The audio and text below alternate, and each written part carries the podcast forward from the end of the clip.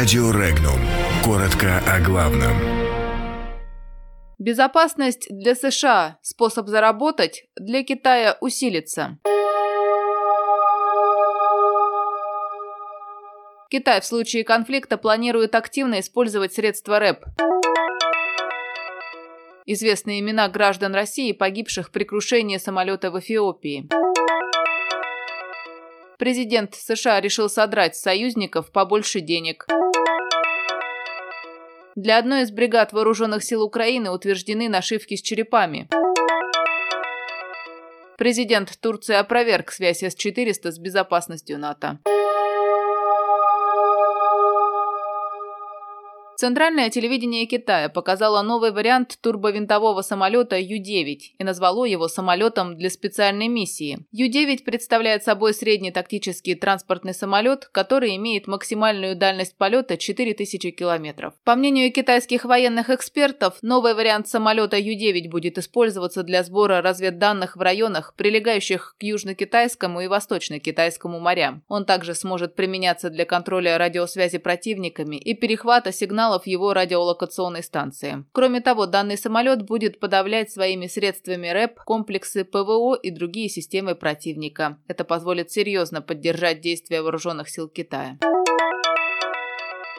Три гражданина России находились на борту пассажирского самолета Boeing 737, разбившегося в Эфиопии. Об этом на странице в соцсети Twitter сообщило посольство России в Эфиопии, ссылаясь на данные авиакомпании. На борту находились трое граждан России – Екатерина Полякова, Александр Поляков, Сергей Вяликов, говорится в сообщении Дипмиссии. Напомним, накануне в Эфиопии потерпел крушение самолет Boeing 737, следовавший из Адис-Абебы в Найроби. В результате инцидента инцидента, произошедшего недалеко от города Дебризейт, погибли 157 человек.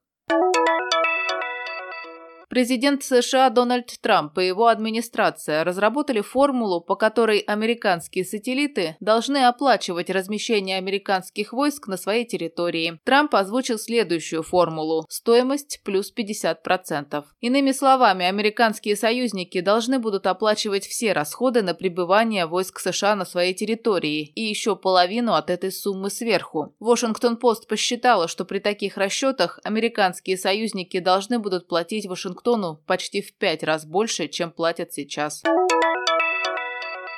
Череп и надпись «Украина» или «Смерть» появятся на новых нашивках одной из бригад сухопутных войск Вооруженных сил Украины. Изображение новой символики опубликовал на своей странице в Facebook глава Генштаба Вооруженных сил Украины Виктор Муженко. Пользователи соцсетей раскритиковали новую эмблему с черепом, напомнив о том, что похожие нашивки носили в 3-й танковой дивизии СС «Мертвая голова». Ранее член Совета Федерации России Анатолий Широков заявил, что режим президента Украины Петра Порошенко транслирует транслирует в массы националистическую идеологию, идеологию разрушения. Кроме нацизма и войны с москалями, украинскому лидеру больше нечего предъявить избирателям, отметил он.